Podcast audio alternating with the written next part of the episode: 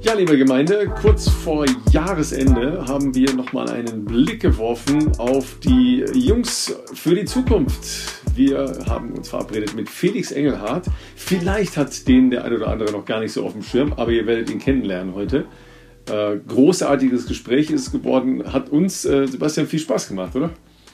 Absolut. Und äh, übrigens, was mir witzigerweise auffällt oder kurioserweise, wir machen das ja jetzt schon eine Weile unseren Podcast. Es ist das erste Mal ein zu dem Zeitpunkt aktiver World Tour Fahrer. Wir hatten ja zwar mit Jason Osborne einen, der in der World Tour ah, ja, auch stimmt. in einem Team fährt, da war der aber noch nicht zu der Zeit. Und kurioserweise, wir sprechen viel über die World Tour, aber wir haben in diesem Podcast noch nie mit einem gesprochen, der tatsächlich aktiv äh, fährt. Wir hatten verschiedene Weltmeister, Europameister, ähm, eine Tour de France Etappensiegerin. Also wir hatten sehr viel sehr erfolgreiche Leute, aber so hautnah ähm, einen Fahrer ja, hatten wir, wir tatsächlich wir, noch nie. Wir hatten mit Ralf Denk einen Teamchef, ne? wir hatten äh, einen Trainer von, äh, von Jumbo aus dem Nachwuchsbereich. Wir hatten äh, natürlich mit Fabian Wegmann einen sportlichen Leiter von einem großen Rennen. Äh, jetzt Performance Director mit Dan Lorang. Und das fügen wir jetzt alles zusammen ähm, über einen Rennfahrer, der in diesem Jahr, ich muss halt immer überlegen, ist jetzt noch 23, ja, es ist noch 23, der in diesem ja, Jahr seine erste für die, große die Saison Hörer hatte. vielleicht, ja, für die Hörer vielleicht jetzt nicht mehr, aber tatsächlich der äh, das erste Jahr in der World Tour bei Jayco gefahren ist, der den ersten äh, Profisieg in äh, diesem Team auch direkt äh, eingefahren hat und auch noch U23 Weltmeister, äh, Europameister geworden ist. Also insofern ähm, eigentlich so eine der großen Hoffnungen für den deutschen Radsport in den nächsten Jahren. Ja, und er wird uns auch äh, erzählen, wo er gerade ist, was er gerade macht, wie er Weihnachten verbracht hat. Ja? Und ich habe Weihnachten genutzt, um unseren Partner in meinem direkten näheren Umfeld zu promoten. Ja? Also wir sind ja wieder heute gesponsert und gepowert von AG1. Das Ganze zu bestellen und zu erfahren unter drinkag1.com slash Teufelslappen da gibt es ein besonderes Angebot, kommen wir gleich noch zu. Und ich habe äh, einfach mal gedacht, okay, der ein oder andere in meinem näheren sozialen Umfeld könnte einen kleinen Booster gebrauchen für sein Immunsystem, für seine Ernährung, für sein Wohlbefinden, vielleicht auch für die ein oder andere konzentrative Anstrengung. Und äh, dafür ist äh, AG1 eine perfekte Unterstützung. Also habe ich das Ganze in äh, buntes Geschenkpapier verpackt und in der Familie verteilt. Ja, auch so kann man das Ganze mal sinnvoll einsetzen. Ich hoffe, äh, dein Geschenk an mich ist davon auch noch unterwegs, weil ich habe natürlich an Weihnachten auch wieder nicht ganz an den Plätzchen vorbeigehen können und den ganzen Leckereien. Jetzt Zeit der guten Vorsätze ist natürlich, äh, sich gesunder zu ernähren und da ist unser Partner natürlich genau das Richtige, weil du ja ganz einfach jeden Tag einen Löffel äh, in dein Getränk tust und dann hast du alles an Nährstoffen, was du brauchst. Und insofern ähm, hoffe ich, dass du mir da vielleicht auch noch so ein Geschenk übrig gelassen hast. Können wir sicher darüber reden. Ne? Wovon reden wir? Wir reden von 75 äh, Vitaminen, äh, Nährstoffen, von Botanicals und das Ganze von den besten Zutaten zusammengesetzt äh, in einer ständigen Weiterentwicklung des Produktes. Und ähm, deshalb von uns die, die ganz, ganz herzliche Empfehlung und natürlich auch die Angebote, die ihr euch unter der entsprechenden Adresse anschauen könnt. Die findet ihr wie immer in den Show Notes und äh, dazu gibt es dann einen Jahresvorrat an D2, Vitamin D. Ihr wisst das, ne, wird zurzeit nur sehr schwer hergestellt, wenn ihr denn in Mitteleuropa unterwegs seid. Denn die Sonne kommt nicht hoch genug und äh, daher ist das Ganze eine Mangelproduktion.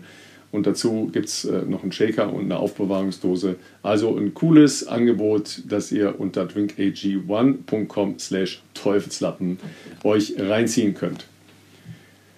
Ja, und wir ähm, diskutieren nochmal kurz ne, über, jetzt ist der Radsport auch noch dahin gegangen. Jetzt kommen die gemeinen Agenten und machen die jungen Radfahrer wuschelig im Kopf. Was, was ist denn da los? Also wir haben ja, wir haben ja viel über Bora gesprochen, ja, aber wir haben äh, wahrscheinlich auch aus gutem Grund mit, mit Dan, der Dan Lorang, der da nicht involviert war, den äh, Fall des jungen Sian Udebrooks ausgespart. Also aus meiner Sicht ist das natürlich eine wunderbare Geschichte. Wie, wie hat ähm, Rolf Aldag gesagt, ja, ich kann mir vorstellen, dass ihr euch mit einer riesengroßen Flasche Cola und Popcorn schön zu Hause gemütlich macht und wartet, was die nächsten Runden so zu bieten haben. Ja, ja was mich gerade ähm, gleichermaßen fasziniert wie irritiert hat, ist, dass du äh, bei der Ankündigung ins Kölsche gefallen bist und ein bisschen den Ton von Herbert Waterrott. Ja, das, äh, der ähm, hätte so reagiert, glaube ich, ja. genau so. Da, da dachte ich gerade, der wäre ein großer Mahner gewesen. Aber tatsächlich ist es ja interessant insofern, dass man diese Praxis ähm, eigentlich vor allem von Fußballern bisher gekannt hat, die sich irgendwo ähm, dank auch des Managements oder ihrer falschen Berater sozusagen dann irgendwo rausgestreikt und äh, reingeklagt und überall überworfen haben und diese Transfers forciert haben. Ähm, also ich denke da jetzt zuletzt an im letzten, im letzten Jahr an Kolomuani, den, den äh, Star von Eintracht Frankfurt, der sich dann zu Paris Saint-Germain geklagt hat, sozusagen, oder gestreikt hat. Also anscheinend äh, sind das einfach auch dafür schlechte Vorbilder. Man muss dazu sagen, Kolomuani ist äh, meistens auf der Ersatzbank bei PSG. Ähm, jetzt schauen wir mal, wie das für den doch bisher eigentlich sehr vielversprechenden Eutebrox dann äh, weitergeht. Ähm, da ist insofern, um jetzt wieder den Bogen zu spannen zu unserem heutigen Gast, ähm, bei dem scheint das alles ziemlich smart abzulaufen und abgelaufen zu sein, wie der sich äh, sein Team aussucht oder wie der ähm, da verpflichtet wurde. Und ähm, insofern, ja, muss, muss ja nicht jetzt so einreißen. Nee, das nicht. Ähm, was aber ja in dem Gespräch gleich deutlich wird, und deshalb solltet ihr ähm, da äh, gut zuhören, dass es schon große Unterschiede gibt zwischen den Teams. Also auch wie die Teams auf junge, hoffnungsvolle Profis oder ne, neue Profis zugehen und mit denen in die Zukunft schauen. Ja, was es da für Verabredungen gibt, was es vielleicht auch für eine Taktik gibt, sehr, sehr unterschiedlich. Und ich habe ja auch den Eindruck, je mehr da von außen reingelabert wird, wenn, wenn da Leute daran beteiligt sind, die im Prinzip ja als Management eben auch einen Share von irgendwelchen Wechseln oder neuen Verträgen oder größeren oder höheren Verträgen sich erwarten, dann geht es vielleicht am Ende nicht mehr nur um die jeweilige Karriere der jungen Radfahrer, ja, also da bin ich dann immer so, so ein bisschen hin und her gerissen. So, und was hat jetzt äh, so ein Ole Brucks davon, wenn der jetzt zwar schön in den Schlagzeilen ist, ähm, dass dann halt irgendeine Einigung gibt, wenn es gut läuft, irgendeine Einigung gibt. Wenn es ganz doof läuft für ihn, kann er längere Zeit nicht fahren, weil er dann gesperrt wird. Was soll das dann in seiner Karriere nutzen? Und selbst wenn der Wechsel jetzt zustande kommt, wird er ja in einem Team sein, wo, wo die Marge sowieso schon sehr hoch liegt, ja, und dann bist du natürlich erstmal erst recht zum Liefern verpflichtet mit seinen Anfang 20. Das, ich, ich verstehe es nicht so richtig, ehrlich gesagt. Also Felix Engelhardt, mit dem wir gleich oder jetzt gleich reden, hat einen ganz anderen Weg gewählt, einen sehr smarten Weg und aber auch einen spannenden Weg, der ja äh, aufgrund der Hemisphäre seines äh, Arbeitgebers, nämlich äh, Australien, dann einen anderen äh, Weg gefunden hat und einen, einen, reizvollen Ansatz gefunden hat.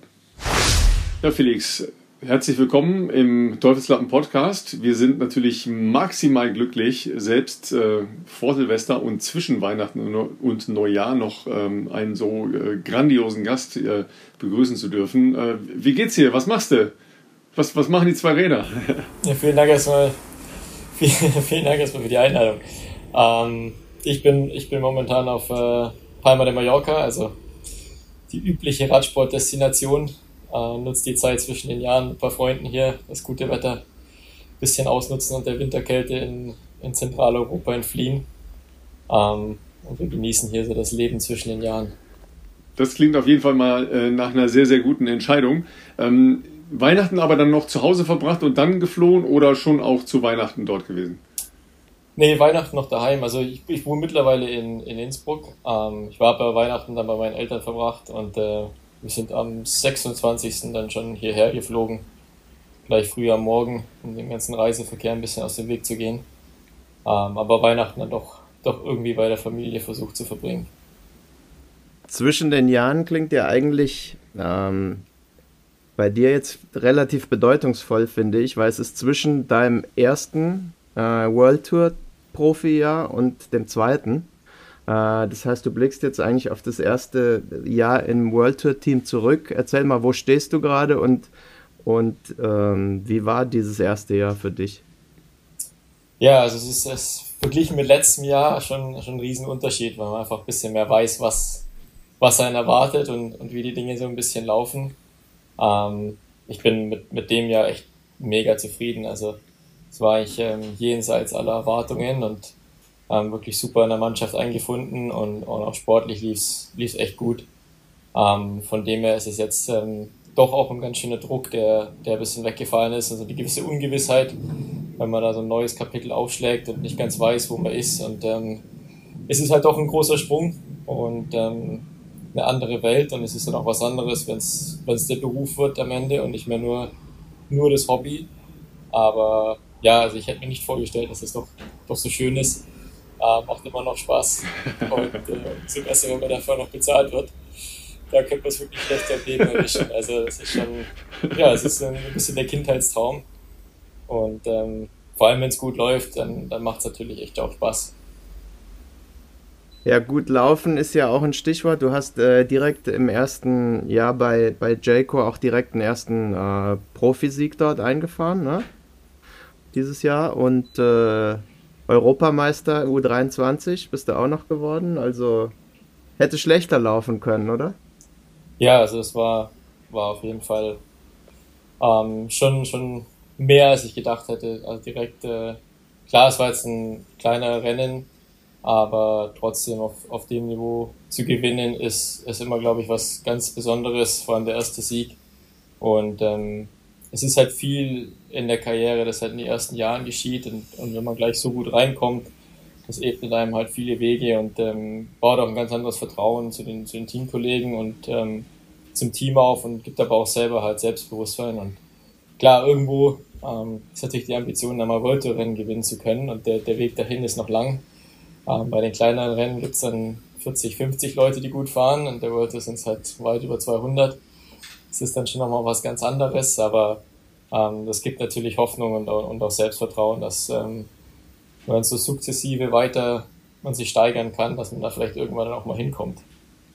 Ja, du sagst selber äh, Sieg, also du willst offensichtlich Siegfahrer werden, ja, also nicht irgendwie äh, nur mitfahren, mitschwimmen im Peloton. Jetzt frage ich mich, die beiden Siege, die du letztes Jahr ähm, erfahren hast, waren ja aus Sprints, zumindest aus Gruppen, aber es war schon immerhin im Sprint eigentlich.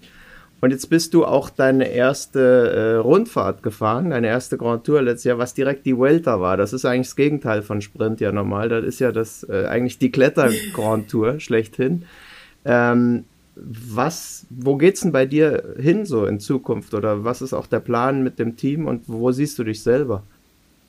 Also es ist ähm, ja ursprünglich so in der U23 waren eigentlich so mehr die kürzeren Rundfahrten mein Ding und damals auch beim, beim Baby Giro ähm, auf GC gefahren und ähm, eigentlich war ich schon immer irgendwie so halbwegs okay im Sprint, aber nie besonders richtig schnell.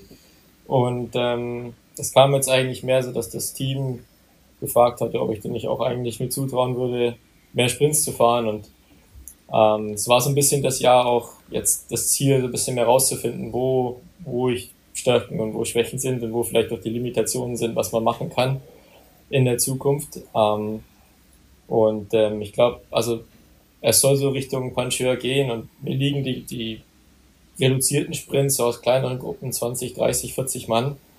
Ähm, für, den, für den wirklichen Massensprint habe ich habe ich auch nicht den Kopf, sage ich auch ehrlich. Da fehlt mir ein bisschen der Kopf und ähm, dafür bin ich auch nicht schnell genug. Und deswegen ist jetzt so das, das langfristige Ziel, ein bisschen besser noch zu klettern und ähm, in mehr schwierige Finale zu kommen und äh, selektive Gruppen zu erwischen und da dann mein, mein Glück zu suchen. Aber ja, wie du sagst, ist, also, älter war natürlich eher zäh. Also da kommen wir ja gleich nochmal zu, weil das ja eine eine besondere Geschichte ist. Da, da haben wir ein größeres Kapitel für reserviert, ja, für, für deine erste Grundtour.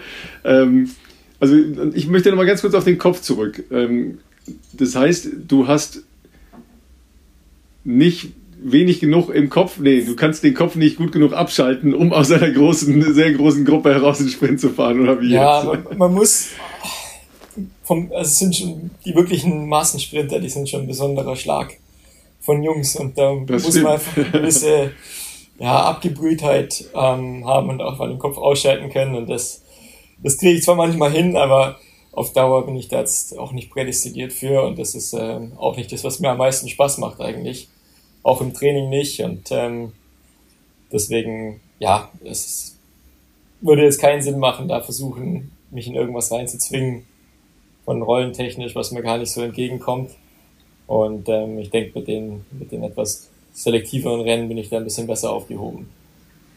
Jetzt hast du also von dem, was du gerade beschreibst, für meine Begriffe in deinem Team eigentlich ein Paradebeispiel aus den letzten Jahren an Fahrer. Also Michael Matthews, äh, weil du gesagt hast, schwere Sprints und da, wo die Massensprinter nicht mehr durchkommen, der ist ja in deinem Team. Ist es dann so ein Thema, wo man sagt, äh, bei so einem Fahrer, äh, da hänge ich mich dran, da gucke ich mir ab, was der so macht? Oder ist es für dich überhaupt kein Thema? Oder liege ich in dem Vergleich total falsch?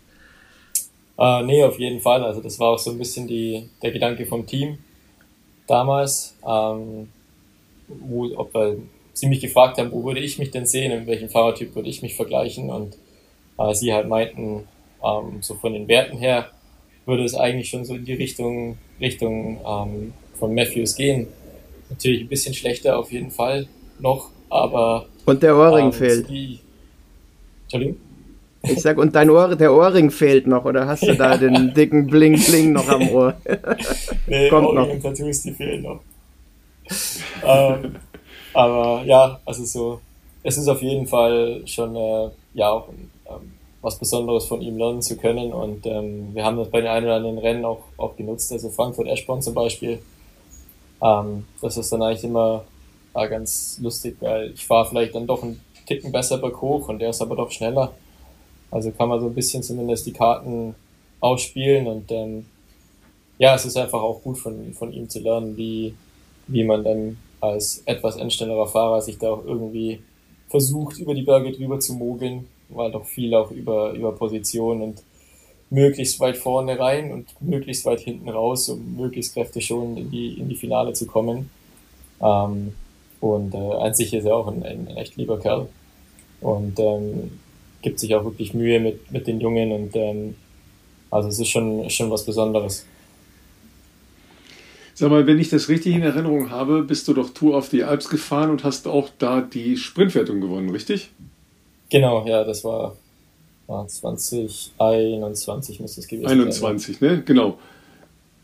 Und ich habe jetzt mal von einem sportlichen Leiter gelernt, dass Sprinter, die bei der Tour of the Alps von ihren Teams gemeldet werden, damit bestraft werden. Weil das ist ja sonst kein Spaß. Ne?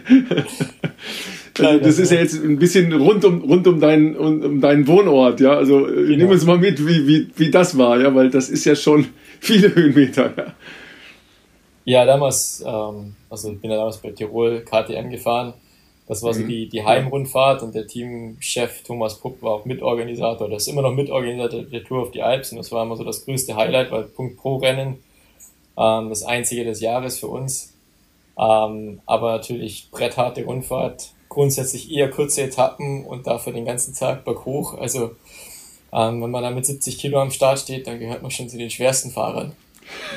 und ähm, das habe ich mir damals eben zunutze gemacht äh, in, die, in die Ausreißergruppen versucht zu kommen und dann ähm, auf die Sprintwertung zu gehen. Ähm, weil ansonsten ist das, äh, das Conti-Fahrer, wir waren damals die zwei Jahre, wo ich gefahren bin, auch immer die einzige Conti-Mannschaft.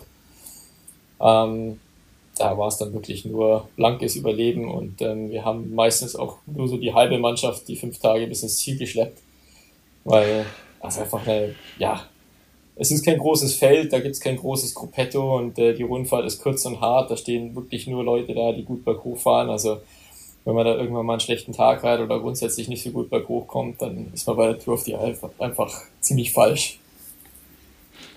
Ja, deshalb, deshalb meine ich das. Ne? Aber es ist natürlich ähm, schon auch für, also für dich jetzt als relativ junger Profi und natürlich auch für ein Conti-Team schon eine extreme Herausforderung. Ja? Also das hatte schon dann mit der Verbindung ähm, eures Coaches mit, äh, mit der Aufgabe des äh, Veranstalters zu tun. Ja, ja. ja also, also wenn mich jetzt einer fragen würde im Team, ob ich denn gerne fahren würde, würde ich sagen, muss nicht sein. Also das wäre jetzt nicht die erste Rundfahrt, die ich mich freiwillig melden müsste. Ähm, weil ja, es ist auch als Profi, es ist einfach eine, eine unglaublich schwere Rundfahrt. Also einfach jeden Tag Vollgas. Drum hast du dir gesagt, dann gehe ich von Tirol lieber zu einem australischen Team. Da fahre ich schön geschmeidig Tour Down Under, wenn ich die Heimrundfahrt fahren muss, ja.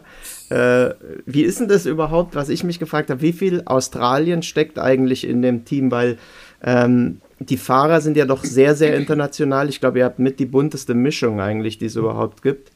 Ähm, und die Rennen sind ja doch hauptsächlich in Europa, die, die, die ihr dann fahrt. Wie viel, wie viel Australien steckt in deinem Team eigentlich drin? Also hauptsächlich Australien ist, ist es mal, weil Jerry Ryan, der Teambesitzer, ist Australier und er war schon immer sehr aktiv im australischen Radsport und auch Vorsitzender der, der Australian Cycling Federation. Und er hat es damals aufgezogen und ähm, ist jetzt eben zusammen mit Alula die Hauptgeldgeber der Mannschaft. Und ähm, wir haben so ungefähr die Hälfte an Fahrern sind immer australisch. Hm, okay. Und natürlich schon auch wichtig für uns, die besten Australier am, am Start zu haben. Und ähm, Tour Down Under ist ja mehr oder weniger die kleine Tour für uns. Also das ist schon immer eines der wichtigsten Rennen und ähm, vor Heimpublikum gilt es natürlich schon, sich möglichst gut zu präsentieren. Aber ansonsten der Teamsitz bzw. der Servicekurs ist, ist in Italien. Also wir haben relativ viel italienischen Staff oder auch Staff aus dem Baskenland. Also da ist es dann schon relativ europäisch geprägt, weil so viel australischen Staff und ähm, Coaches und so gibt's dann im Endeffekt auch nicht. Also das sind so ein paar und sportliche Leiter sind relativ viel nach Australien. Also wahrscheinlich die bekanntesten mit ähm, Matthew White und ähm, Matthew Heyman. Ähm, also es ist schon ein gewisses Maß an, an Australien im Team, aber es ist nicht alles. Also vor allem mal bei den Fahrern, da gibt es eine, eine, deutliche Dominanz der Australier und es ist auch so ein bisschen die Mentalität, es geht schon in die Richtung Australien. Ähm, unser General Manager Brent Copeland ist aus Südafrika und es ist auch so ein bisschen mehr von der Philosophie und wie, wie das Team geführt wird, so mit eher flachen Hierarchien und jeder hat eigentlich relativ viel Eigenverantwortung und Freiheiten. Ähm, und wie mit den Leuten umgegangen wird, das ist schon eher nach australischem Vorbild und jetzt nicht äh, italienisch oder belgisch. Genau, das war eigentlich auch meine Frage, weil ich durfte dieses Jahr auch sechs Wochen in Australien sein bei der Frauenfußball-WM und habe einfach die Menschen dort als so wahnsinnig ähm, angenehm, entspannt und toll im Umgang halt ähm, kennengelernt und habe mich eben gefragt, ob ihr, ob sich das irgendwie so ein bisschen wiederfindet in dem Team und scheint ja, scheint ja jetzt der Fall zu sein. Fährst du eigentlich Tour Down Under oder ist das. Nein, also, äh, also Tour Down Under ist äh, wahrscheinlich schwieriger als das Touraufgebot. Zumindest wenn man nicht Australier ist. ähm, das ist natürlich jetzt vor allem mal den, den Australiern vorbehalten als Heimrundfahrt und ähm, die sind da unten, sind jetzt die Hitze schon gewöhnt und natürlich haben wir jetzt Sommer, also sind motiviert und gut vorbereitet, äh, haben wir dann ihre Meisterschaften kurz davor ähm, ich glaube, von den Europäern fährt jetzt nur Yatesy auf äh, Gesamtwertung. Und ansonsten müssten es eigentlich nur Australier sein, die da unten am Start stehen. Gut, als, als Brite wird er als Commonwealth noch mit, mit eingemeindet quasi, ne? Quasi, ja. Aber sag mal, wie das so für dich war. Jetzt kommst du zu einem, äh, ja, wir haben es gesagt, äh, international geprägten Team ähm, hast aber deine Basis eben in, in Innsbruck. Wie war dein Entree bei der Mannschaft? Wie gestaltet sich dann danach das Eingliedern in so ein Team und äh, wie wird daraus dann ein, äh, ein Plan für dich und für deine Karriere oder erstmal für dein erstes Jahr entwickelt? Also ähm, vielleicht zum Hintergrund, wieso ich überhaupt zu der Mannschaft gekommen bin. Das war mein, mhm. der Performance Manager von Tirol-Zeiten ist zu Australian Cycling gegangen als, als Bahncoach und betreute die australische Bahnmannschaft äh, in Adelaide bis zu Olympia 24. Ja, Olympia 24, genau. Und äh, okay. wechselt dann Vollzeit äh, ins Team als, als Coach.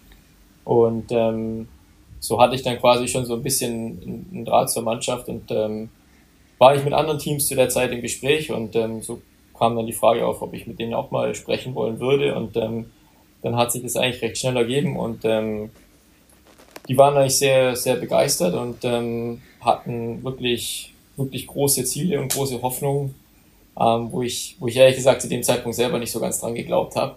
Ähm, es hat sich aber sehr gut angehört und ähm, auf jeden Fall war es die Mannschaft mit, mit den meisten Freiheiten und die mir am meisten Entwicklungsmöglichkeiten geben wollte. Und ähm, deswegen bin ich dann letztendlich dort gelandet. Und weil mir die, die Teamphilosophie und das Management auch sehr gut gefallen hat. Also dieses eben etwas australische, etwas lockere, mehr Eigenregie und Eigenverantwortung hat mir einfach ganz gut zugesagt.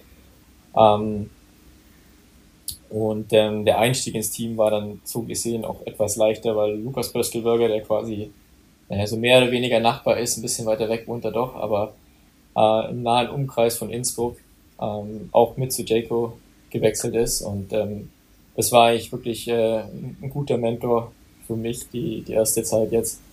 Ähm, jemand so erfahren ist an der Seite zu haben, der aber auch neu ist und äh, aus der gleichen Gegend kommt, den man schon gut kennt.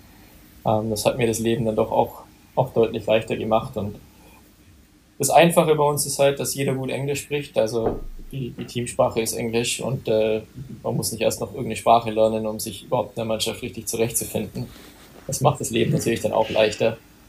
Ähm, deswegen war das dann gar nicht so, so schwierig. Was bei uns wirklich anders ist zu den, allen anderen World Tour Teams, ist, dass die, die Winter meistens ohne die Australier stattfinden. Also die sind meistens daheim bei ihren mhm. Familien in Australien. Das heißt, wenn wir jetzt Trainingslager haben im, im Dezember oder im Jänner, dann, dann kann es auch mal sein, dass wir nur zu 10 sind. Ähm, oder vielleicht 15 Leute maximal. Ähm, das macht es aber wiederum auch leichter, jeden mal ein bisschen kennenzulernen und äh, äh, glaube ich, reduziert dann die Barriere auch ein bisschen, sich da ein bisschen mehr zu integrieren. Von dem her war es im, im Endeffekt lief es dann doch etwas besser, als ich es mir vorgestellt habe und schneller vor allem. Die, bei, den, bei der Fußballnationalmannschaft müssen die, die neu reinkommen, immer in der Kabine erstmal ein Lied singen. Gibt es bei euch auch irgend so ein Ritual, als du da aufgenommen wurdest oder irgendwas? Nee, bei uns gibt es leider gar nichts. Also ich kenne es auch von anderen Mannschaften, dass man sich da irgendwas Albernes anziehen muss, irgendwie Tütü und sonst was. Und dann äh, so zum Abendessen gehen muss. Ähm, das gibt es aber bei uns tatsächlich gar nicht, weil die, die Mannschaft wirklich fast nie komplett zusammenkommt weil immer irgendwer in Australien ist oder ähm, sonst wo auf der Welt, dass sich das eigentlich ähm, leider irgendwo auch nie ausgeht. Sag mal, wir haben ja diese Woche ein bisschen jongliert um äh, dein Training herum, dass du jetzt ja mit, äh, mit ein paar ähm, Kumpels auf Malle absolvierst. Ähm, und da hast du mir geschrieben, okay, äh, ich muss das Sonnenlicht nutzen, weil ähm, mein Coach hat mir fünfeinhalb Stunden reingeschrieben also für gestern. Ähm, wer macht denn jetzt dein, dein Training? Wer, wer leitet dich dann da so durch ähm, die Vorbereitung, durch die Saison? Ist das der Performance Manager? Wir hatten ja hier mit äh, Dan Lorang letzte Folge, genau, ähm, doch einen sehr, sehr intensiven Einblick in so eine Struktur bei Bora. Ähm, wie, wie läuft es bei dir? Also bei mir ist es jetzt tatsächlich immer noch äh, Peter Leo, der eben bei, mhm. bei Tirol-Zeiten da Performance Manager war und jetzt bei uns im Team äh, momentan nur auf recht kleiner Basis Coach ist. Ähm, aber der ist jetzt äh, mein, Co äh, mein, ja, mein Coach, mein Trainer. Ähm, kommt selber aus dem Zillertal, also wenn wir jetzt im Sommer dann beide in Europa sind, dann sehen wir uns auch öfter mal. Das ist eigentlich ganz lustig, äh, dass wir beide gelandet sind. Ähm, und es ist auch ganz gut, mal einen deutschen Ansprechpartner zu haben oder deutschsprachigen Partner ähm, mhm. zu haben, macht dann manche Dinge doch ein bisschen leichter. Und ähm, genau, das ist jetzt so wir haben halt auch verschiedene, verschiedene Coaches, wie in den, in den meisten anderen Teams auch. Ähm, und ich habe damals eben die, die Freiheit gehabt, mir aussuchen zu können, ob ich mit Peter weiterarbeiten möchte oder ob ich äh, den Coach wechsle. Und das hat eigentlich bisher gut funktioniert und ähm, ich glaube, so bis jetzt funktioniert es auch ziemlich gut und, und das Team ist zufrieden und wir sind zufrieden. Von dem her ist das eigentlich äh, eine ganz gute Kombination, denke ich. Du, du hattest das angesprochen, die haben dir die beste Perspektive, die, die größten Freiheiten geboten. Wie ähm, konkret bespricht man dann eigentlich sowas oder über wie viele Jahre macht man sich dann gemeinsam einen Plan oder geht es dann um, im nächsten Jahr fahren wir die und die Rennen und die und die Siege müssen oder in Zukunft irgendwie rausschauen und umgekehrt bei den Teams, die dir nicht diese, diese Sachen geboten haben, ist es dann eher so, dass die sagen, ja, du fährst halt ein bisschen mit und musst halt einfach äh, jetzt mal Wasser tragen und dann schauen wir mal? Oder wie sieht so ein Plan für dich aus, auch im Zusammenarbeit mit dem Performance-Trainer, mit dem Team und deinen persönlichen Zielen? Also eigentlich schon relativ konkret, wenn man so Vertragsverhandlungen führt. Ähm, manche Mannschaften haben wirklich gesagt, also, boah, wir könnten dich jetzt, wir würden dich eigentlich ganz gerne noch ein Jahr ins Development-Team stecken und dann ähm, so langsam an die Rennen heranführen, mal hier und da ein größeres Rennen fahren mit dem Devo-Team und ähm, dann ein Jahr später erst in die, in die World Tour-Mannschaft wechseln. Ähm, oder einfach, ja, wir müssten mal schauen, wir schicken dich vielleicht zu den kleineren Rennen erstmal und schauen, wie du, wie du dich einfindest und wie du zurechtkommst, aber jetzt mal noch keine World Tour Rennen im ersten Jahr. Und ähm, so bei Jaco war jetzt halt, ähm, ja, sie würden, sie könnten sich halt vorstellen, ich könnte so ein kleiner Matthews werden. Ähm, und würden mich eigentlich da von, von vornherein ganz gerne in, äh, in Liederrollen stecken und ähm, mir die Chance geben, ähm, zumindest mal eine freie Rolle zu geben. Also jetzt ohne dass groß einer für einen arbeitet, aber dass man quasi auf eigene Rechnung fahren kann. Ähm, um quasi den, so als, als Rückendeckung des richtigen Leaders einfach mal, mal mitzuschnuppern. Ähm, und natürlich bei den, bei den großen Rennen, wenn, wenn die Stars dabei sind und wenn es darauf ankommt, natürlich auch äh, in die Helferrolle zu springen, auf jeden Fall. Ähm, so hat sich dann auch ähm, zu meiner Überraschung durchaus ergeben, dass ich im, beim, das erste Rennen dann stand im Performanceplan gleich drin als, als Co-Leader. Und ich dachte mir nur so, hm, okay, das kann ja lustig werden. Ähm, aber man muss natürlich dazu auch sagen, ich bin, bin bei Tirol dann doch das eine oder andere Punkt 1 Rennen oder auch äh, Punkt Pro mit, mit der Tour of the Alps schon gefahren. Also es war nicht komplett ähm, ein Schubs ins kalte Wasser, aber ähm, es war natürlich dann schon ein bisschen eine Herausforderung und da ist halt dann nur noch ein bisschen, bisschen mulmig, aber ähm, im Großen und Ganzen hat das eigentlich echt, äh, echt ganz gut funktioniert und so habe ich halt schon ziemlich am Anfang ähm, das Vertrauen von der Mannschaft bekommen und auch ähm, von meinen Teamkollegen, ähm, hier und da auf Ergebnis zu fahren und ähm, bei den anderen Rennen ähm, meine, meine Helferdienste zu verrichten, ähm, wie das halt so, so üblich ist. Und jetzt gilt es halt so sukzessive ähm, das Level hochzuschrauben bis zu den ganz großen Rennen. Also das klingt natürlich erstmal logischerweise viel geiler für einen jungen, hungrigen äh, Radfahrer, der Profi wird, äh, wenn man so eine Perspektive kriegt. Das äh, wird jetzt nochmal sehr viel deutlicher von dem, was du am Anfang gesagt hast. Aber du, du beschreibst das ja auch richtig als eine Mischung ne, aus ähm, den Traum leben, aber auch jetzt plötzlich eine Verantwortlichkeit haben, dass eben als Profi das nicht so eine Spielerei ist, sondern dass eben auch was erwartet wird für das Geld, was du ähm, da bekommst in so einem Vertrag das ist ja ähm, sicher auch eine ganz andere Welt, als, als du das vorher vielleicht erlebt hast. Ist deshalb dein äh, Fazit am äh, Beginn unseres Gesprächs gewesen, oh, jetzt weiß man, was auf einen zukommt und äh, dass es nicht nur Zuckerschlecken ist? Ja, es, ist, es ändert sich halt ähm, in, in, der Hinsicht, dass man vielleicht auch mal ein Rennen fahren muss, wo man eigentlich keine Lust drauf hat oder was mhm. machen muss, was man jetzt vielleicht nicht so versteht und wo man jetzt vielleicht nicht 100% dahinter steht, aber im Endeffekt ist das dann, dann auch irgendwo der, der Job. Und ähm, ja, je, je erfolgreicher man ist und je mehr Gehalt man auch bekommt, ist natürlich dann auch eine andere Erwartungshaltung an einen. Jetzt als, als Neoprofi ist es halb so wild, weil alles, was irgendwie Erfolg ist, das ist dann schon ein Bonus. Aber wenn es dann in die nächsten Jahre geht, dann ist natürlich auch eine andere Erwartungshaltung. Dann wird nicht mehr erwartet, dass man da mal vorne reinfährt, sondern wird natürlich erwartet, dass man dann zu den kleinen Rennen hinfährt und auf jeden Fall mal einen Sieg einfährt im Jahr. Und ähm, es ist, wenn es gut läuft, ist es immer einfach und macht Spaß. Ähm, aber ich denke, wenn es dann vielleicht auch mal irgendwann nicht so doll läuft, dann kann das natürlich auch, auch eher zäh werden und ähm, mitunter nicht ganz so viel viel Spaß machen, aber ich denke, das Wichtigste ist da immer, und das habe ich jetzt auch von den, von den Eltern schon so ein bisschen gelernt und rausgehört, sich da den Spaß nicht verderben zu lassen an dem, an Ganzen. Und ich glaube, das sieht man am besten immer an Pogacar.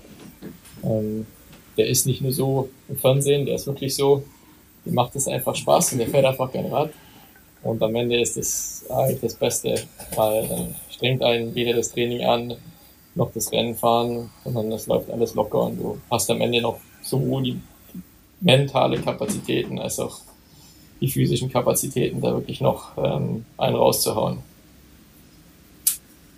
Sag mal. Gut, der hatte jetzt auch nicht das allerleichteste Jahr, ne? Nee, also es geht jedem, glaube ich, ich irgendwann mal so. Was ich, was ich mich gerade frage, du hast so gesagt, du spürst dann das Vertrauen des Teams und so. Du kommst ja da rein in eine Gruppe von Leuten, ähm, da sind schon eine Menge Siegfahrer auch dabei, muss man sagen, bei euch im Team. Also ich weiß nicht, Matthews, Yates, Grönewegen, Stieber, Meskic, Demarki, Dunbar, ja, das sind alles Sanna, alles Leute, die schon ein paar äh, äh, Profisiege auch auf dem Buckel haben. Wie ist es dann da reinzukommen? Wie kann man sich dieses, dieses Vertrauen erarbeiten oder wie, wie, weil du wirst ja jetzt nicht, wenn ihr zusammen als Gruppe irgendwie fahrt, wirst du ja nicht dauernd äh, sagen, ich zeig's denen jetzt. Geht ja auch gar nicht, macht ja auch keinen Sinn. Und trotzdem dieses da reinkommen und praktisch sich diesen, diesen Respekt und auch in dieser Hierarchie irgendwo ähm, da eine Rolle zu spielen. Wie, wie macht man das? Wie, wie fühlt sich das an? Ja, es ist so am Anfang war es natürlich schon so ein bisschen so eine Ungewissheit und man denkt sich, boah, jetzt machen wir da den, den riesen Star da und ähm, bei der Tour zum Beispiel fährt dann, fährt dann die halbe Etappe vorne im Wind natürlich nach, weil man weiß, wenn, wenn Dylan irgendwie ähm, in guter Position zur Ziellinie kommt, dann wird es ein Etappensieg. Ähm, und auf der anderen Seite muss man sich natürlich so auch mal einen gewissen Stand und Respekt erarbeiten, ähm, weil im Radsport ist es dann doch eigentlich für fast alle ein Geben und Nehmen. Ähm, und ähm, du kannst nicht jeden Tag Leader sein und du bist darauf angewiesen, dass die anderen sich aufopfern für dich und umgekehrt, das ist genau das Gleiche. Also wenn jetzt äh, für Pipo die Bergetappe angesetzt ist, dann meine Aufgabe ist es, ihn unten bestmöglich zu positionieren, dann will ich natürlich, dass er als erster da unten reinfährt, damit er die beste Chance hat zu gewinnen und umgekehrt äh, fände ich es natürlich toll, wenn er alles gibt, damit ich als erster die letzten 250 Meter fahre und irgendwie den Sprint gewinnen kann. Und ähm, ich glaube, das ist, das ist eigentlich wichtig, dass man den Teamkollegen vertraut und die Teamkollegen auch einem vertrauen. Und wenn man natürlich dann der Erfolg kommt, wenn man das wirklich umsetzen kann, die Mannschaft hat hart gearbeitet und man schafft es zu gewinnen, ähm, dann ist es natürlich umso, umso besser und es freut einen dann auch als, als Fahrer, wenn man, wenn man ja weiß, man hat gearbeitet ähm, für den Teamkollegen und der schafft es irgendwie, das Rennen zu gewinnen, weil im Endeffekt ähm, für, die, für die meisten ist es wirklich das täglich Brot und ähm, der, der einzige Erfolg, den man, den man vielleicht hat, dass der Teamkollege das Rennen gewinnt und ähm, das macht dann das Ganze dann auch wieder wert. Das ist wie, wie Dan Laurent gesagt hat, am, am meisten hilft eigentlich hart arbeiten ne, im Radsport. Ja, genau. ja. Aber manchmal hilft auch das nicht, weil alles, was du gerade beschrieben hast, wurde ja im Prinzip nochmal potenziert durch ähm, deine erste Grand Tour. Jetzt ist ja das eigentlich äh, das Geilste, was man sich vielleicht so vorstellen kann als Radfahrer, dass man denkt, wow, ich darf eine Grand Tour fahren. Wir haben es schon kurz gesagt. Vuelta ist natürlich speziell, weil doch ganz schön viele Höhenmeter. Aber ihr habt es euch ja richtig gegeben oder euch wurde es richtig gegeben als Team, dir persönlich ich glaube, es waren noch nicht mal fünf Kilometer rum, da habt ihr schon alle auf der Straße gelegen. Ähm, erzähl mal, wie so die ersten Tage waren in, in deinem Team bei der ersten Grand Tour. Ja, also es war so von, von vornherein Jahresanfang schon so ein Gespräch, ja, wenn das Jahr gut läuft ähm, und alles gut ausschaut, dann wäre die Vuelta eigentlich so das Ziel, um so den nächsten Step zu machen, weil ich habe das damals ein bisschen gar nicht so realisiert, dass das so einen Wahnsinnsunterschied macht, mal so eine Grand Tour zu fahren. Ähm, so jetzt, drei Monate später, kann ich sagen, es macht einen Wahnsinnsunterschied. Weil du kannst auch einfach dann einen Monat nichts machen und äh, danach läuft es trotzdem besser als äh, im Jahr davor mit äh, schon zwei Trainingslagern in den Beinen. Ähm, aber da war schon so von, von vornherein so ein bisschen die Idee, die Vuelta zu fahren und ähm, ich habe dann deswegen extra die, die Weltmeisterschaften auslassen und ähm, bin in die Höhe gefahren, um mich wirklich äh, maximal darauf vorzubereiten und ähm, äh, als letztes Saison-Highlight wirklich zu schauen, dann in bester Form hinzukommen. Und wir, wir waren dann schon relativ früh in Spanien und haben das Mannschaftszeitfahren trainiert und ähm, waren nicht mit, mit Eddie Dunbar und äh, Filippo Zanna wirklich top aufgestellt für die, für die Berge. Ähm, so viel Sprintetappen gab es dann nicht. Also ich habe ja dann die, die paar Sprintoptionen abbekommen. Ähm, aber so weit kam es ja dann letztendlich gar nicht, weil wir in der dritten Kurve vom Mannschaftszeitfahren schon auf der Nase lagen. Ähm, von da aus ging es dann auch nicht so richtig toll weiter. Also wir lagen, ich glaube 80 Prozent von der Mannschaft lagen da schon auf der Nase. Ähm, Pipo hatte noch einen Platten. Damit waren wir dann noch, noch mal einer weniger und sind dann da irgendwie versucht, das so halbwegs heil bis zum Ziel zu bringen. Eddie ist dann leider nochmal gestürzt auf den letzten 250 Metern. Damit war dann die Zeit endgültig im Eimer. Und ähm, so, es geht halt so viel Arbeit in so eine Grand Tour und es wird so viel vorbereitet. Jeder geht in die Höhe, lebt wirklich ähm, maximal professionell für, für den, den Monat davor. Und ähm, dann kann es aber auch innerhalb von zwei Minuten alles mehr oder weniger im Eimer sein. Also das war schon eher ein sehr schwieriger Start in, in meine erste Grand Tour. Und ähm, ja, ich bin in der ersten Woche gleich nochmal gestürzt, recht heftig im Finale von, von der Sprintetappe. Ähm, und ähm, das war dann so ein bisschen das endgültige Ende. Danach war dann wirklich nur noch Überlebenskampf ähm, und irgendwie versuchen, bis nach Madrid zu kommen. Das war dann jetzt äh, das wollt, weniger Spaß. wollte ich gerade sagen. Immerhin, äh, du, also muss man ja festhalten, du hast überlebt, äh, trotz aller Widrigkeiten, bist angekommen. Das muss man ja auch erstmal, erste Grand Tour, äh, auch erstmal unter den Bedingungen auch zu Ende fahren. Also erstmal natürlich Respekt. Das gibt einem wahrscheinlich aber dann auch nochmal äh, ein anderes Gefühl, wenn man weiß, äh, ich kann auch unter solchen Bedingungen sowas zu Ende fahren. Und wie du gerade gesagt hast, das ist etwas ganz anderes. Und habe ich dich richtig verstanden, dass es ist praktisch besser als jedes Trainingslager? Hattest du das gerade am Einstieg gesagt? Ja, so, also die anderen, die älteren Jungs haben zu mir immer gesagt, oh, wenn du, wenn du die erste Grand in den Beinen hast, vor allem die Vuelta, und dann genug in die Offseason gehst, dann, äh, dann brauchst du ja keine Sorgen machen, dann, wenn du das nächste Mal wieder auf dem Rad sitzt, läuft es viel besser als die Jahre davor, und es ist, es ist tatsächlich so, also man merkt, das ist einfach so ein Riesenload an Training, wie man sie sonst einfach nie bekommen würde. Und deswegen macht es eben schon, schon Unterschiede. Und deswegen können Jungs, die schon seit zehn Jahren dabei sind und jedes Jahr ein oder zwei Grand Tours fahren, auch im Winter, teilweise November, Dezember fast nichts machen, steigen in, im Jänner drei Wochen aufs Rad und sind wieder top in Form. Also es gibt einfach so einen Motor, das, ähm, ja, das kann man, ist schwierig sich das vorzustellen. Und das kann man, glaube ich, auch nur, wenn man, wenn man da so mal eine Grand Tour oder mehrere dann ähm, gefahren ist. Aber ja, also durchfahren war dann das Ziel, aber. Also, um, sorry. Ja, durchfahren ist gut. Ja. Durchfahren, also für alle, die das vielleicht nicht mehr so ganz vor Augen haben, ja, ihr wart am Ende zu dritt. Ja. Ne? Um es genau zu haben, ja, ihr wart die ganze letzte Woche nur zu dritt, ja. Ähm, mit einem sehr erfahrenen Trio seid ihr in diese letzte Woche gegangen. Ja? Äh, du, Neuling, Jan Maas, Neuling, richtig? Ja. Äh, Sobrero vorher noch nie, äh, noch nie äh, Vuelta gefahren, aber schon mal Giro gefahren, also dreimal Giro gefahren. Genau. Ja. Ähm, alle drei am Anschlag. Ich habe mir jetzt äh, schon so vor dem geistigen Auge überlebt, wie war denn da morgens eure Teambesprechung? Toi, toi, toi, Jungs. Ich hoffe, wir sehen euch alle am Ziel. Oder was war da los die letzte Woche? Ähm, nicht mehr so viel. Also Matteo war so halb krank und schon auf Antibiotika, weil irgendwie so ein Racheninfekt, der ums Verrecken nicht weggehen wollte. Und Jan ist ähm, oh. auf der Tourmalet-Etappe recht schwer gestürzt, sich eben äh, zwei Rippen gebrochen und ähm, dem ging es da jetzt auch eher so weniger gut. Ähm, deswegen war dann wirklich die Teambesprechung am nächsten Morgen eigentlich, ähm, Jungs, irgendwie versuchen ins Ziel zu kommen und ähm, möglichst Körner schonen.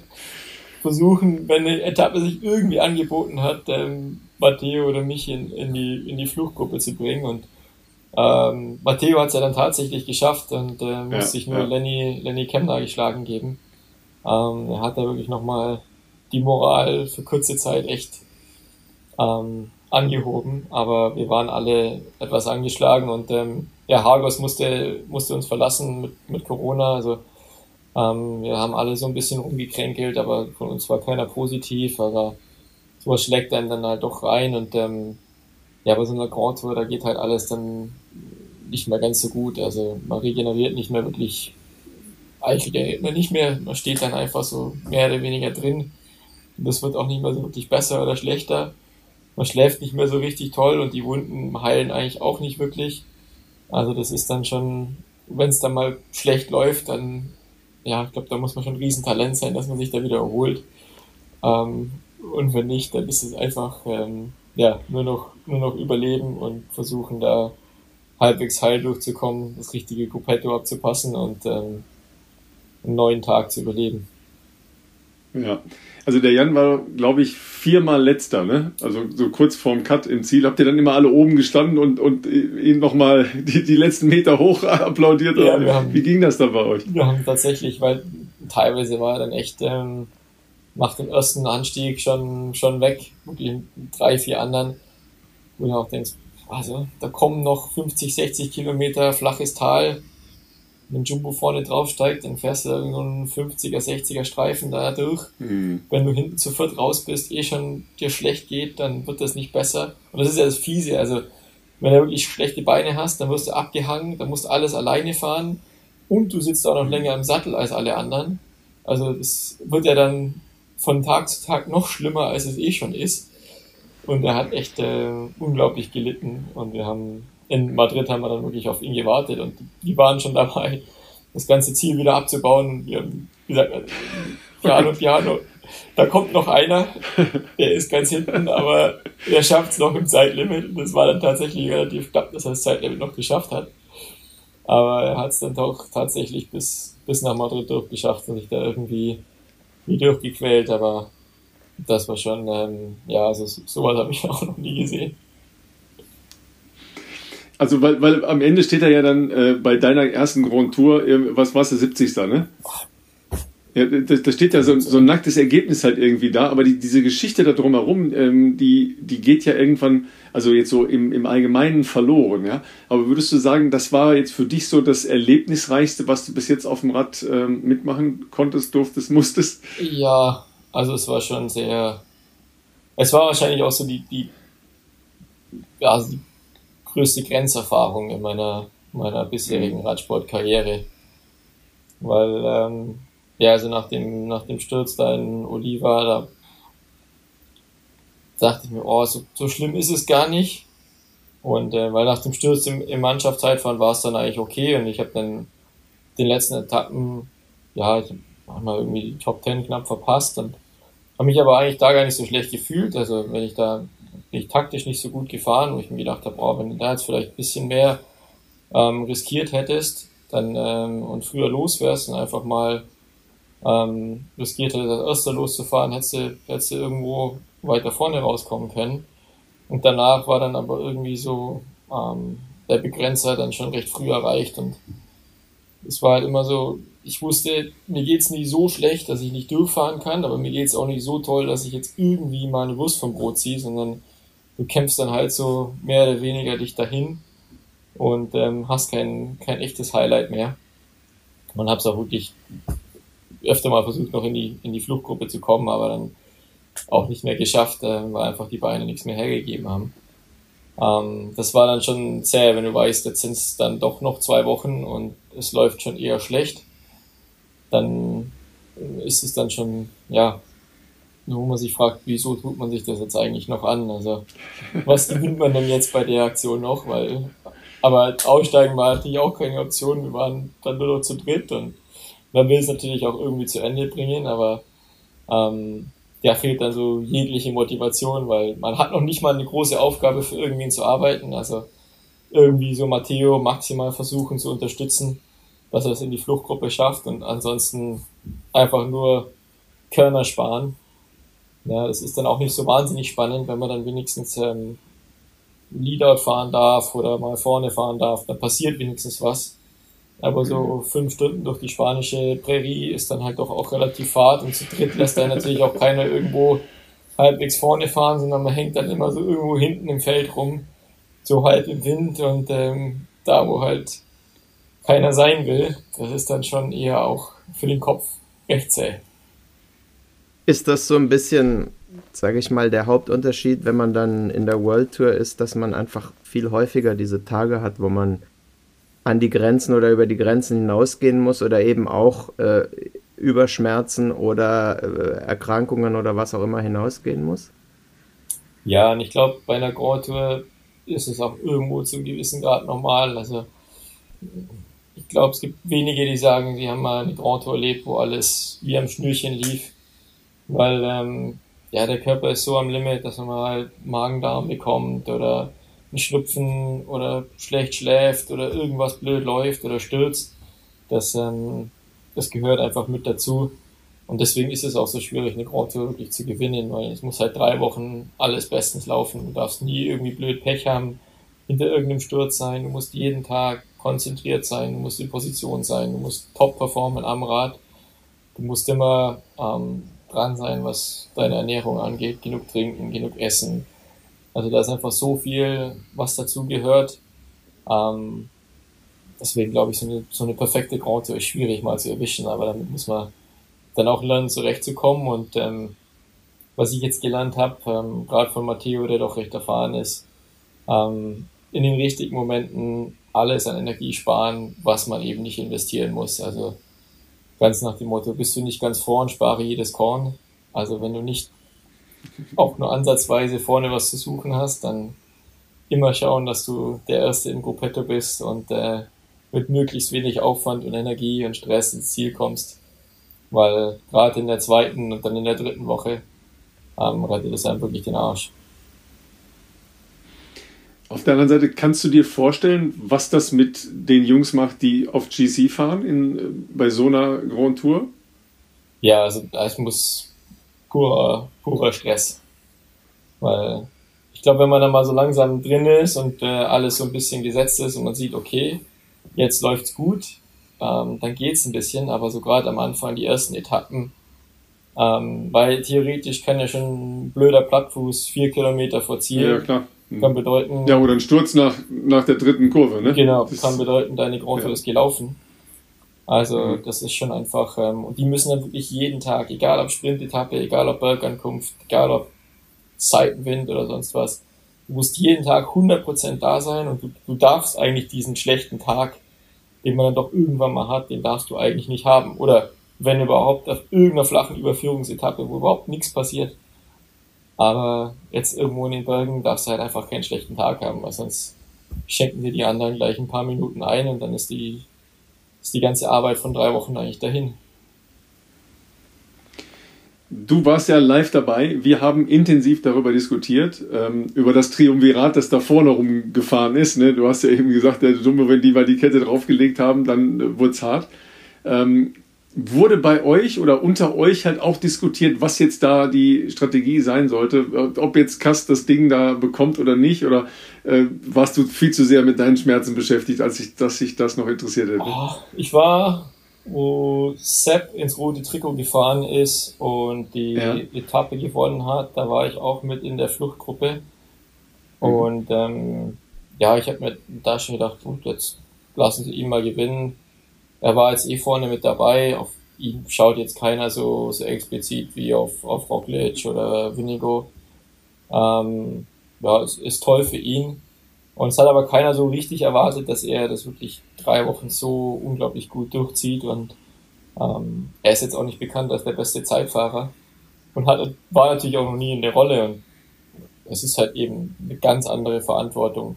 Und äh, ich glaube aber, es hat ihm natürlich ein bisschen geholfen, dass jetzt nicht von vornherein das, das Ziel war, sondern er so reingerutscht ist.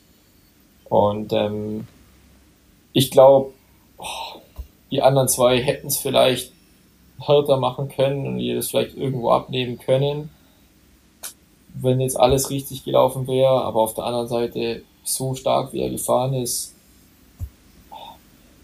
Also ich glaube, im Großen und Ganzen waren die einfach ähm, Umwelten besser als alle anderen.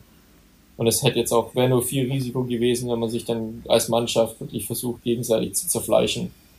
Das wäre wär auch irgendwo der, der falsche Ansatz. Also das würden jetzt, glaube ich, die meisten so machen, dass irgendwie, wenn man die Führung schon hat, die möglichst gut zu verwalten und ähm, einfach die numerische Überlegenheit auszuspielen. Also wenn jetzt eine andere Mannschaft stark genug gewesen wäre, dann wäre es vielleicht anders ausgegangen, weil hätten Roglic oder Vinigo folgen müssen, um irgendwie das zu kontern, um äh, die Gesamtführung für die Mannschaft zu behalten. Aber ich glaube, die, die anderen zwei waren auch ganz glücklich, das äh, Sepp zu überlassen. Ja, war ja eine, eine religiöse Diskussion darum. Ne? Also äh, ist es jetzt ist es jetzt richtig oder ist es Mannschaftssport oder nicht Mannschaftssport? Du hast es ja schon äh, in Teilen auch beantwortet. Es ist halt ein Mannschaftssport, wo schon auch um Geben und Nehmen geht. Ja, wir haben auch leidenschaftlich darüber diskutiert.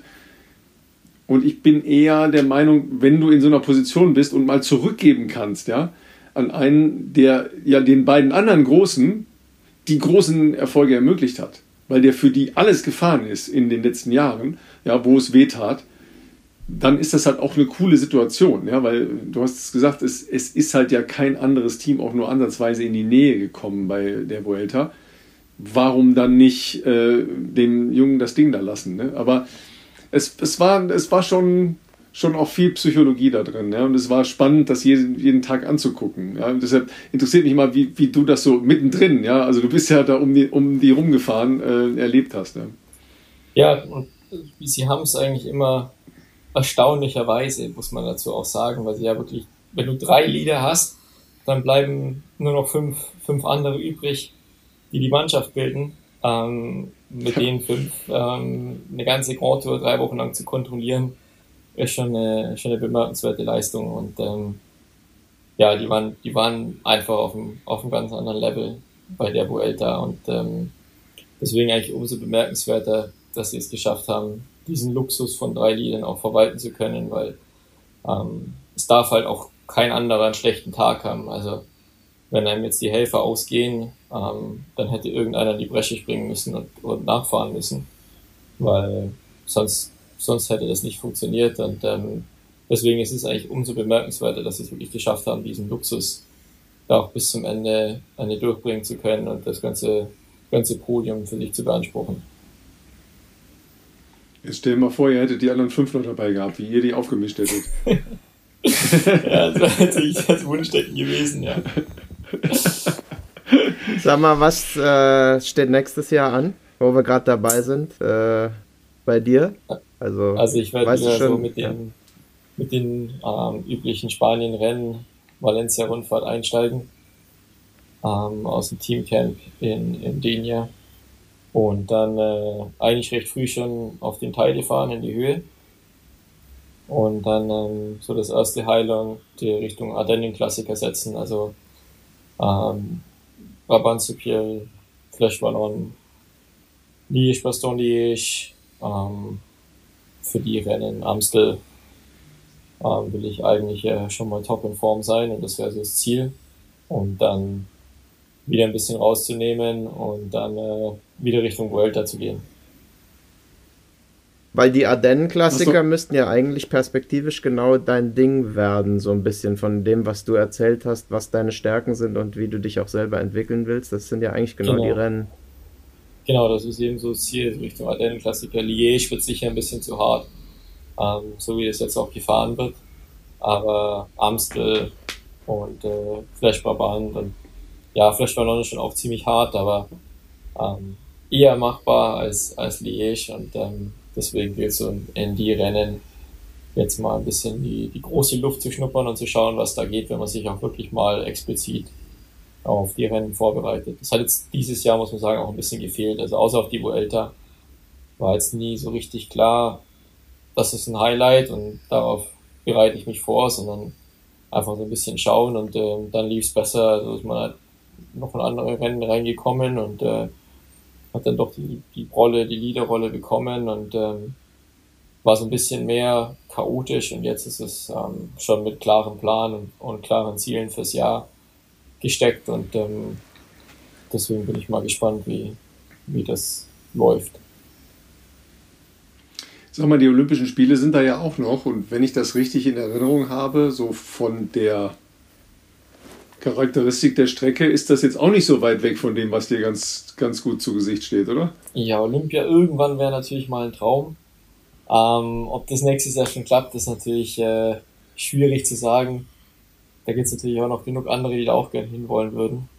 Ähm, zumal wir, glaube ich, auch nur drei aber, Startplätze Aber das haben. ist, das, ja, das ist aber ja, es ist eine sehr harte Strecke, aber am Ja. Ende wird es doch ein Sprint werden. Ja, also es ist im Prinzip nicht so weit weg. Ja, also ich, ich nehme an, es wird eine, eine kleinere Ja. Gruppe sein. Es wird kein Massensprint sein. Ne? Nein, auf keinen Fall. Das, das Problem mit Olympia ist, also selbst die großen Nationen haben ja, glaube ich, maximal vier Startplätze. drei oder vier. Also es ist unglaublich schwierig zu kontrollieren, weil unglaublich viele alleine arbeiten und vielleicht sich mal irgendwelche Nationen etwas absprechen können. Aber ich denke, der, der Kurs schaut so ein bisschen aus wie die WM in Glasgow und dann ist das Rennen halt auch 270, 280 Kilometer lang. Das macht es einfach schon unglaublich hart. Und ähm, ohne Funk unsere Meisterschaften sind normalerweise immer chaotisch und Olympia ist noch mal mehr chaotisch, weil, weil halt so viele am Start stehen von in kleinen Mannschaften. Also ich denke, das wird ähm, ja wieder so ein, so ein Ausscheidungsfahren werden. Und ähm, wäre natürlich schon auch ein Rennen, was mir irgendwo entgegenkommt. Die, die Distanz ist halt so ein bisschen das, was ich jetzt keine Ahnung habe. Das bin ich nie gefahren. Ähm, und ähm, ja, es, es, es gibt halt eben auch nur drei Startplätze. Also ich denke, es wird sich auch ein bisschen, bisschen entscheiden, wer sich wie gut präsentiert dieses Jahr und wer das Zeitfahren fahren wird. Ähm, aber das wäre natürlich schon äh, auch ein Traum, mal bei Olympia am Start zu stehen. Für Olympia hat ja, oder von Olympia hat ja dein Arbeitgeber eigentlich nichts, außer du gewinnst es vielleicht. Ähm, wie ist denn das? Hast du das mit denen abgesprochen, dass die sagen, okay, wenn du nominiert wirst, dann viel Spaß, dann freuen wir uns für dich? Oder, oder sagen die, nee, lass mal lieber? Oder wie läuft sowas? Wie laufen solche Gespräche? Also im Endeffekt hat schon das Team das letzte, letzte Wort. Also es war jetzt eben zum Beispiel so mit der Vuelta-Vorbereitung, ich sollte eigentlich die WM in Glasgow fahren. Und das Team hat dann aber gesagt, boah, also wir haben uns das nochmal angeschaut vom Terminkalender bei dir. Eigentlich fänden wir es jetzt besser, wenn du in die Höhe fährst. Wir würden empfehlen, das ist so durch die Blume gesagt, äh, du fährst bitte in die Höhe. Ähm, muss man auch zu Recht sagen, macht natürlich auch alles seinen Sinn. Ähm, und ähm, das eine ist, sind drei Wochen und äh, sind 21 Chancen, das andere sind ein Rennen und ein Rennen, was immer sehr chaotisch und riskant ist. Ähm, und natürlich auch dem Team jetzt da außer man gewinnt nicht so wahnsinnig viel bringt. Ähm, aber bei Olympia, also ich wäre freigestellt, im Normalfall nächstes Jahr zu fahren. Aber ich weiß auch bei anderen Teams und anderen Fahrern ist natürlich so ein bisschen die Frage, will ich die Tour gut fahren oder will ich Olympia gut fahren? Ja. Ähm, und dann ist natürlich ähm, die Frage, wo setze ich den Schwerpunkt? Weil Tour und Olympia ist halt doch relativ nah beieinander. Das kann jetzt gut gehen, wenn man ein bisschen weniger in Form zur Tour fährt und dann mit der Tour den Formaufbau gesagt, wer, macht. du hast gesagt, genau, du hast gesagt, wäre super Trainingslager. Also ist die beste Vorbereitung, wenn man Topform sein will für Olympia. Aber wenn man bei Ja, der Tour schon performen muss oder will, dann äh, kann das natürlich eng werden und äh, man ist vielleicht bei Olympia schon fertig mit der Welt.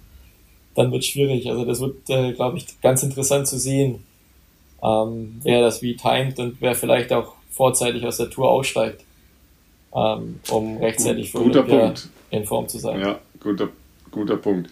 Aber Olympia ist ein bisschen weiter weg von der Vuelta als letztes Jahr die WM. Habe ich das richtig? Ja. Olympia ist, ja, glaube ne? ich, das, Anf also Ende Juli oder ganz Anfang August. Anfang August, Anfang August, genau, ja, genau. Ja, also es ist ein, ein Hauch länger. Ja, also es wäre wär jedenfalls spannend. Also wir würden dich da logischerweise sehr, sehr gerne sehen, aber ähm, natürlich auch bei deiner äh, zweiten Grand Tour logischerweise. Du hast ja, wenn wir nochmal ganz zurückgehen an den Anfang ähm, von deiner Karriere, meine ich jetzt, eigentlich schon immer Straße gefahren, ne? Oder wissen wir, wissen wir Sachen nicht, die du davor gemacht hast auf dem Rad? Ähm, also es war so früher mehr oder weniger muss Bahn zu fahren, bis in die Mhm. U19 rein eigentlich. Ja, ja. Also ich bin mit, mit Württemberg ähm, in meinen U15 und U17 Jahren dann doch sehr viel auch in Frankfurt oder unterwegs gewesen auf der Bahn. Ähm, das war meist so das Winterprogramm und hat damals einfach in diese Bundessichtung reingezählt. Also im Endeffekt mhm. konntest du nicht Bahn fahren, aber dann hast du bestenfalls 50% der Punkte oder sogar noch weniger erzielt. Weil damals war Omnium noch sechs Disziplinen und nicht nur vier. Ähm, da hast du einfach extrem viele Punkte liegen lassen. Also wenn du vorne reinfahren wolltest in der Bundessichtung, musstest du auch in Herrgotts Namen halbwegs vernünftig Bahn fahren. Und ähm, ich bin dann auch ein paar also Jahre. Also war eine heiße Liebe, ich höre das schon. ja, es war jetzt nie, nie das Highlight. Ähm, okay. Hauptsächlich, weil jetzt auch der, der Weg nach Frankfurt oder jetzt nicht so toll ist. Und das ja in Deutschland dann doch meistens in Frankfurt oder stattfindet. Und ich auch in der Nähe von meinen Eltern Augsburg war die nächste Bahn. Das war jetzt im Winter aber auch immer eine kalte Angelegenheit, weil die nicht beheizt ist. Mhm. Und sonst immer die Reise nach Öschelbronn, die ist aber auch nur überdacht und nicht beheizt. Also so die richtig guten Bahnen sind eigentlich in Berlin und in Frankfurt oder. Das war jetzt halt kam, kam ich dann auch nie dazu, wirklich so viel auf der Bahn zu trainieren und ähm, es war halt immer so mehr so den Schaden verwalten, als jetzt da wirklich hinzufahren mit äh, Spaß und der Freude. Ich wäre lieber irgendwo in die Berge gefahren. Und, Aber das. Ähm, ich bin. Sorry. Nee, nee, erzähl ruhig zu Ende, bitte. Ich bin, bin auch sogar zwei, zwei Winter oder drei Winter so mal Crossrennen gefahren, so äh, U17, U19, äh, 15 und U17. Ähm, mehr so zum Spaß. Damals, wo es halt noch ging mit ein, zwei Rädern und Mama, Papa in der Box. Ähm, da gab es dann noch mehr Rennen, so in eineinhalb, zwei Stunden von daheim. Das war dann eigentlich immer, immer ganz lustig, weil es die gleiche Truppe war, aber alles so ein bisschen lockerer, so auf Training, Training angelegt. Ähm, das war eigentlich immer ganz witzig und, und so für die Radbeherrschung, glaube ich, war das recht wichig ähm, das in den frühen Jahren schon so ein bisschen zu üben. Aber das klingt schon Was? nach einer sehr früh, sehr gezielt geplanten Radsportkarriere, ja. sage ich jetzt mal. Das klingt jetzt nicht zufällig mal aufs Rennrad gestiegen. Und ist das bei dir von zu Hause aus bedingt, von deinen Eltern, oder wie bist du da so früh so gezielt reingekommen? Ähm, ja, der Papa hat eigentlich so immer so Radmarathons gemacht und irgendwie fand ich das eigentlich ganz cool und hat mir dann von der Mama immer das Rad ausgeliehen und bin rumgefahren und dann haben wir durch Zufall mal Aufschreiben gesehen vom, vom Ulmer Radverein. Dann werde ich so 13, 14 Jahre alt gewesen sein. Und da wollte ich dann halt hin und habe mir das mal angeschaut und das war eigentlich eine ganz, ganz coole Truppe. Und das hat dann eigentlich immer Spaß gemacht und ähm, das war ich so, ich war immer schon eher so Richtung Ausdauersportarten, also so koordinativ, was so Dinge mit Bällen angeht, war ich jetzt nie so, bin ich nicht so talentiert. Da habe ich zwei linke Hände und äh, am Rad oder irgendwo alles, was mit Ausdauer zu tun hat, besser aufgehoben. Und das hat mir eigentlich relativ viel Spaß gemacht und ähm, so der Württembergische Landesverband, der war wirklich relativ professionell strukturiert damals. Und das ist immer noch kein Vergleich mit, äh, wie viel die jetzt mittlerweile trainieren, schon in der U17, U19. Und ich bin dann damals zu Auto Ida gewechselt in den Junioren, also quasi den Landesverband gewechselt über die Grenze. Und äh, dann zwei Jahre bei Auto Ida gefahren. Da wurde es, das war dann so im ersten Jahr war das noch richtig Auto Ida Landesverband und im zweiten Jahr war das dann schon so mit den alten Bora Kids. Und es ging schon alles deutlich professioneller los. Ähm, und so kam es dann, dass äh, ähm, das irgendwie hängen geblieben ist ähm, und ich dann beschlossen habe, ich werde doch, werd doch ganz gern Radprofi. Die Eltern waren da schon, schon dahinter, aber jetzt, also die hätten jetzt auch nicht so schlecht gefunden, wenn ich was anderes gemacht hätte nach dem Abitur. Also Na Moment, Moment, das, das geht ja nicht. Sie können ja nicht erst durch die Republik fahren und dann, wenn du sagst, Mami, Papi, ich möchte Profi werden, sagen, aber willst du nicht doch lieber Bankkaufmann werden? Also das funktioniert nee, nee, nicht. Also ich muss sagen, ja, ich habe immer die volle Unterstützung gehabt und äh, wirklich ja, mir überall gut, ja. hingefahren, egal ob Cross oder Bahn oder sonst was. Und auch jetzt immer noch bei den Meisterschaften stehen die Eltern am Straßenrand. Ähm, also da hatte ich schon äh, wirklich äh, freie Hand, das war schon echt gut. Ähm, der Deal war halt immer die Schule so gut wie es geht zu Ende zu bringen, äh, das Abitur zu machen und dann äh, kann man immer noch mal schauen, was danach der U23 ist. Ähm, aber ja, im Endeffekt, äh, glaube ich, sind die auch recht glücklich, so wie es im Endeffekt gelaufen ist. Und das war doch, ähm, im Endeffekt hat das alles so seinen Weg gefunden. Sind Sie mitgefahren zur, ähm, zur Vuelta oder nach Madrid Ja, gekommen dann? wir sind nach Barcelona gekommen fürs ähm, Zeitfahren. Ah, ja, okay. Mhm. Und die erste, erste Etappe war in Barcelona und dann sind sie nach Madrid gekommen und haben Mhm. die, die letzte Etappe mit angeschaut. Also sie nutzen schon jede Chance, die es gibt, so Tour de Suisse oder alles, was irgendwo in der Nähe ist, Meisterschaften da abzuklappern. Äh, jetzt nachdem die Kinder aus dem Haus sind, ist natürlich auch ein bisschen mehr Zeit und Freiheiten da. Sag mal, und haben deine Eltern dann aber was zu essen mitgebracht, ja? Dass du mal äh, vernünftig äh, dich satt essen konntest wieder nach der Vuelta. Ich habe mal einen guten Schwung Schokolade bekommen und äh, dann ein bisschen gut, ja. die Moral aufzubessern. Ja, das ist, das ist natürlich auch wichtig. Ich ja. bin noch mal ganz kurz hängen geblieben, weil Auto Eder ist ja, wie du gesagt hast, eigentlich ein bisschen Farmteam von Bora mittlerweile, wenn man so will, oder über die Jahre. Ähm, wäre das auch eine Option gewesen oder haben die vielleicht bewusst gesagt, ähm, geh mal jetzt woanders hin, mach jetzt mal so ein bisschen, ich sag jetzt mal, deine Profi-Ausbildung bei einem anderen World Tour Team und dann holen wir dich wieder zurück, wenn du als deutscher Siegfahrer dann zu uns einfach wieder gut passt. Ähm, naja, es ist, kann jetzt natürlich nicht ganz in die Details gehen, aber ähm, es gab natürlich auch äh, Gespräche mit Bora, also weil halt eben die Verbindung da war und ich auch in der U23-Zeit noch bei Christian Schroth trainiert habe, der jetzt immer noch ähm, das Auto-Eder-Team leitet und auch als Performance-Coach bei Bora ist. Also war natürlich immer irgendwo eine Verbindung da und ähm, die ganzen Tests und sowas bin ich gefahren und die kennen meine Daten besser als die alle anderen Teams. Ähm, aber es hat sich halt im Endeffekt äh, nie ergeben. Ähm, und ähm, ja, so manchmal, manchmal Ja. gibt sich halt eben und, und manchmal eben nicht. Also da war jetzt einfach äh, der Zeitpunkt nicht der, der richtige. Aber es ist jetzt ist nicht, nicht so, aller dass es Tage Abend, ne? eben äh, nicht so, dass es nie eine Option wäre. Ja, Das wird sich ja, vielleicht schon. irgendwann in der, in der Zukunft mal zeigen, ob da was, was kommt oder nicht. Aber so bis jetzt bin ich, bin ich sehr glücklich, da wo ich bin. Ja, im im Grunde genommen passt du ja perfekt in deren Beuteschema, sage ich mal, auf Dauer, logischerweise. Ähm, aber klar, ähm, ist gut, dass du jetzt äh, happy bist bei deinem, bei deinem jetzigen Team auf jeden Fall. Und es, es war so ein bisschen. Also, australische Gelassenheit kann keinem Deutschen schaden, würde ich jetzt erstmal sagen. genau. Und das war auch so ein bisschen mein Hintergedanke. Also ich wollte eigentlich wirklich Clean Sheet und von vorne neu anfangen. Ähm, nicht, wo man schon irgendwo in eine Schublade geschoben wird und vielleicht äh, so ein bisschen voreingenommen, was Vorlieben, was Stärken sind, sondern ich fand das eigentlich ganz cool, so von vorne ähm, und frisch anfangen zu können mit allem, allem neu, ähm, weil das ist dann doch auch manchmal ein neuer, neuer Ansporn, so aus den alten Mustern rauszukommen und alles nochmal neu aufzuziehen und neu anzufangen.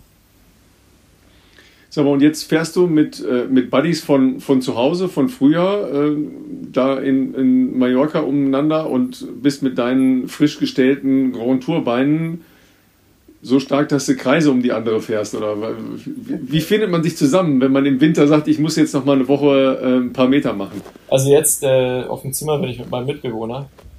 Ähm, Ah ja, okay. Der fährt bei, Cool. bei Felbermeier Feld. Ähm, wir sind zusammen bei Tirol gefahren und wir haben eben Ende, Ende 2022 gesagt, weil ich gesagt habe, ich würde ganz gerne Richtung Innsbruck ziehen, da habe ich jetzt irgendwie die letzten vier Jahre schon zugebracht und fühle mich eigentlich mehr heimisch und äh, mir gefällt es da echt super gut. Und ähm, so kam es dann, dass wir da eine ganz nette Gruppe von drei Jungs gefunden haben, gesagt haben, dann ziehen wir doch einfach zusammen, weil wir sind eh so viel unterwegs. Ähm, eigentlich ist ja blöd, wenn man da alleine ist, dann ist man die paar Tage, die man daheim ist, Mhm. immer allein. Ähm, und das klappt, äh, das klappt echt richtig gut. Ähm, und man hat die, die Trainingskollegen halt gleich die Tür weiter, das ist auch ganz praktisch. Und ähm, jetzt hier ist jetzt zum Beispiel noch Marius Meyerhofer, der fährt jetzt nächstes Jahr bei Tudor und ist bei DSM gefahren. Ähm, und wir sind schon Rennen gefahren mit 13, 14 Jahren. Also er kommt aus Tübingen, äh, also unweit von mir und äh, wir kennen uns schon seit Ewigkeiten.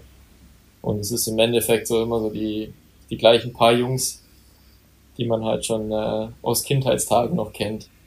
Der deutschsprachige Radsport ist auch nicht so groß, also ähm, ähm, Nils Polit war jetzt äh, gestern mit dabei, also das ist immer so eine Gruppe an, an Deutschen hier eigentlich auf Mallorca, man findet immer irgendwie irgendwen. ähm, mit dem man da ganz gut trainieren kann. Und es ist dann mehr so, oh, wo seid ihr im Hotel? Ähm, ich wollte auch noch mhm, vorbeikommen. Okay. Und ähm, so ergibt sich das dann meistens irgendwie.